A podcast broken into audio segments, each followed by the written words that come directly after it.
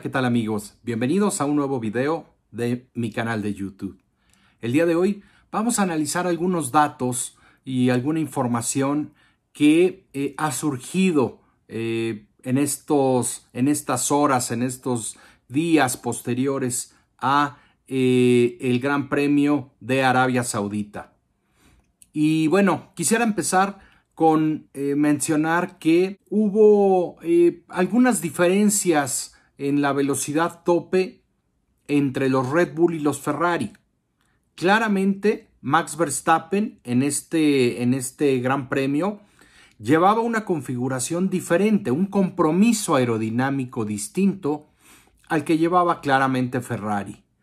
Dos conceptos de autos distintos que llevaron después de, de las pruebas y después de probar eh, diferentes configuraciones y, e incluso alerones traseros, llevaron a diferentes compromisos en cada equipo, pero que terminaron siendo tiempos por vuelta muy, muy similares. ¿Y a qué me refiero? Bueno, Max Verstappen en su RB18 en carrera alcanzó eh, una velocidad máxima en las trampas de velocidad de 334.6 kilómetros por hora. Charles Leclerc eh, apenas superó los 320 kilómetros por hora, marcando una eh, máxima velocidad en la trampa de velocidad de, de la carrera de 320,6 kilómetros por hora.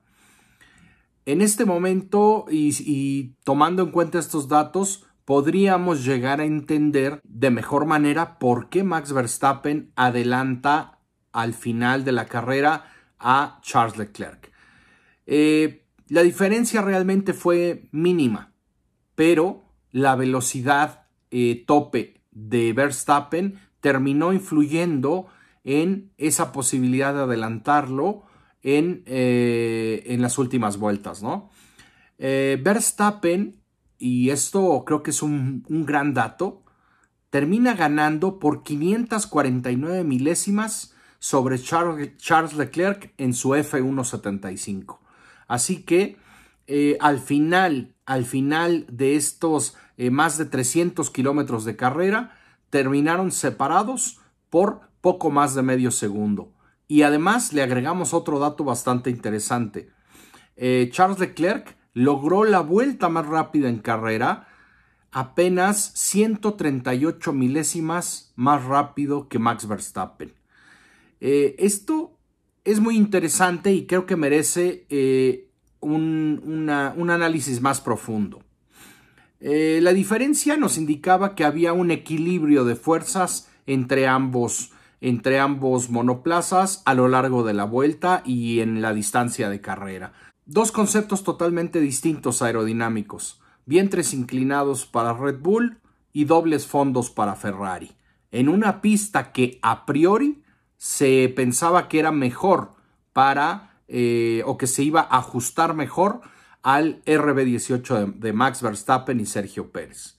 En el año 2019 a Ferrari se le castigó se le castigó fuertemente por, eh, digamos, presentar una unidad de potencia que se, em, que se encontró que estaba fuera de reglamento. Se, se llegó a una negociación por, con, la escudería Ferrari en la cual los detalles solamente los conocieron eh, la misma escudería y eh, la, la FIA. No se ha sabido hasta hoy los acuerdos a los que se llegaron en ese, en ese tema, pero indudablemente ese, esa situación le afectó mucho a Ferrari, tanto para 2020 como para 2021, porque tuvieron que presentar una unidad de potencia que indudablemente no se comparaba con aquella de 2019 y que eh, los dejaba en franca desventaja en potencia contra eh, Honda, y contra Mercedes principalmente. Pero bueno, estamos en 2022, nuevas reglas y claramente el nuevo motor Ferrari es muy potente. Se hablaba de que probablemente Ferrari tenía una, una eh, superioridad tal que estaban rodando en, una, en un modo eh, muy conservador, en, tanto en Bahrein como en esta carrera en Arabia Saudita. Cosa que desde Ferrari ha negado, obviamente.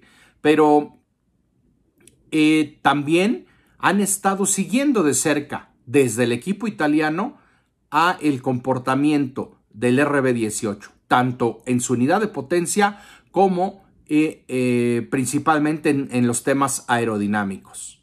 Ferrari ha aclarado este fin de semana que no tienen quejas con el Red Bull Powertrains Hybrid 001, como le denominaron a la unidad de potencia de este año. La dirección del equipo, desde eh, el jefe de equipo de Ferrari, han aclarado que no tienen problemas. Señalan que el motor no les causa mucha extrañeza y que no ven nada normal. Él, él, cree que simplemente la diferencia con Red Bull es que han apostado por un tema eh, aerodinámico, que han hecho un buen trabajo en el motor, pero que por el momento no tiene ninguna queja con la unidad de potencia. Pero claramente sí tienen algunas dudas con el tema aerodinámico sospechan en Ferrari que las alas, los alerones del Red Bull tienen algún tipo de elasticidad, de flexibilidad, pero aclaran que del motor no tienen queja. Así que eh, creo que está interesante este tema porque probablemente vamos a tener eh, algunas disputas, probablemente algunas protestas con estos temas en el futuro próximo. Veremos si Ferrari llega hasta ese punto. Ahora, recordemos también, y aquí eh, podemos hacer un paréntesis en el tema Red Bull Ferrari y hablar un poco de Mercedes. De Mercedes está hablando mucho de que probablemente su unidad de potencia no tiene el suficiente poder en esta temporada. Pero los datos que nos arrojó el Gran Premio de, em, Arabia Saudita nos deja pensando mucho en que tal vez el problema eh, no viene, no tiene que ver directamente con la unidad de potencia de Mercedes. Eh, ¿Por qué lo decimos? Porque Lewis Hamilton en las trampas de velocidad en eh, Arabia Saudita alcanzó 332.4 kilómetros por hora. Alexander Albon en el Williams, que como todos ustedes saben, también está, eh, eh, está impulsado por la unidad de potencia de Mercedes. Se quedó apenas en 332.2 kilómetros por hora en la trampa de velocidad. Esto sería un gran indicativo de que no, no le falta velocidad en recta a el Mercedes. Así que probablemente todos sus problemas tengan que ver directamente con un eh, apartado con un tema aerodinámico. Esto eh, creo que lo iremos descubriendo en las próximas carreras, pero es alentador para Mercedes porque en el momento que ellos solucionen el tema aerodinámico, bueno, estarán de nuevo en la pelea. Eh, Red Bull, regresando al tema Red Bull Ferrari, presentó un nuevo alerón trasero que les ayudó a conseguir una velocidad tope superior a todos los demás pero comprometió un poco el desgaste del neumático, que sigue siendo un poco superior un poco mayor en el Red Bull que en la Ferrari. Red Bull presentó una, una configuración aerodinámica de menor carga, tanto en Bahrein como aquí en Arabia Saudita. Sergio Pérez usó la versión más, eh, digamos, más ligera, de menor carga aerodinámica, eh, tanto en ah, el alerón trasero como en el alerón delantero eh, con menor carga. Esta solución le benefició a Sergio en calificación, pero aparentemente en carrera no, no resultó tan, tan positiva. Había una muy ligera diferencia con su compañero de equipo, Max Verstappen, porque eh, lo podemos apreciar aquí en esta tabla que les voy a compartir. Son las velocidades máximas por, o sea, por sector. La velocidad máxima de Sergio Pérez en calificación fue de 335.1 kilómetros por hora. Apenas un kilómetro más lento en, en, la velocidad, en la speed trap, fue eh, Max Verstappen. Ya Cuatro kilómetros atrás venía Max, eh, Kevin Magnussen y después Pierre Gasly, Valtteri Bottas, eh, Mick Schumacher, Fernando Alonso. Vean hasta dónde aparece la primera Ferrari. Hasta el lugar, eh, pues prácticamente a la mitad del orden, en 327.1 kilómetros por hora. Una diferencia de 8 kilómetros menos por hora que el Red Bull de Sergio Pérez. Y Charles Leclerc se quedó a 327, a una diferencia de 8.1 kilómetros por hora con eh, Sergio Pérez. Esto fue en calificación, pero ahora pasemos a la carrera y pueden ver que la diferencia se mantuvo de un kilómetro por hora entre Max Verstappen y Sergio Pérez y eh, Kevin Magnussen quedó en la tercera en la tercera ubicación en la trampa de velocidad. Después Pierre Gasly, Valtteri Bottas, Fernando Alonso, Wang Yu Shou, Carlos Sainz. Vean la diferencia, ¿no? Y Charles Leclerc un poco más lento que su compañero de equipo.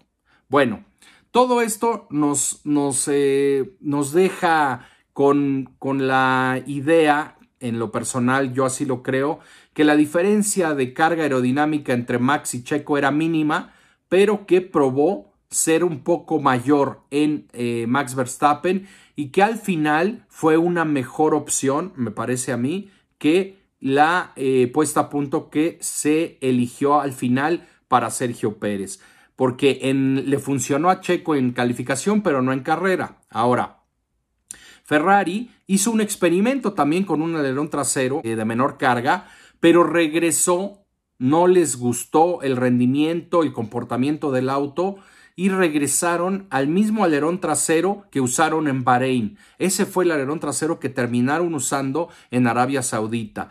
Y eh, ellos, digamos que apostaron por este mismo alerón ya probado en Bahrein, eh, pensando en la degradación del neumático. Ahí Ferrari fue tal vez más conservador que Red Bull y eh, algunos piensan, entre ellos su servidor, que esa, esa apuesta que hicieron por mayor carga terminó, terminó comprometiéndolos para la victoria con, eh, contra Max Verstappen al final, ¿no?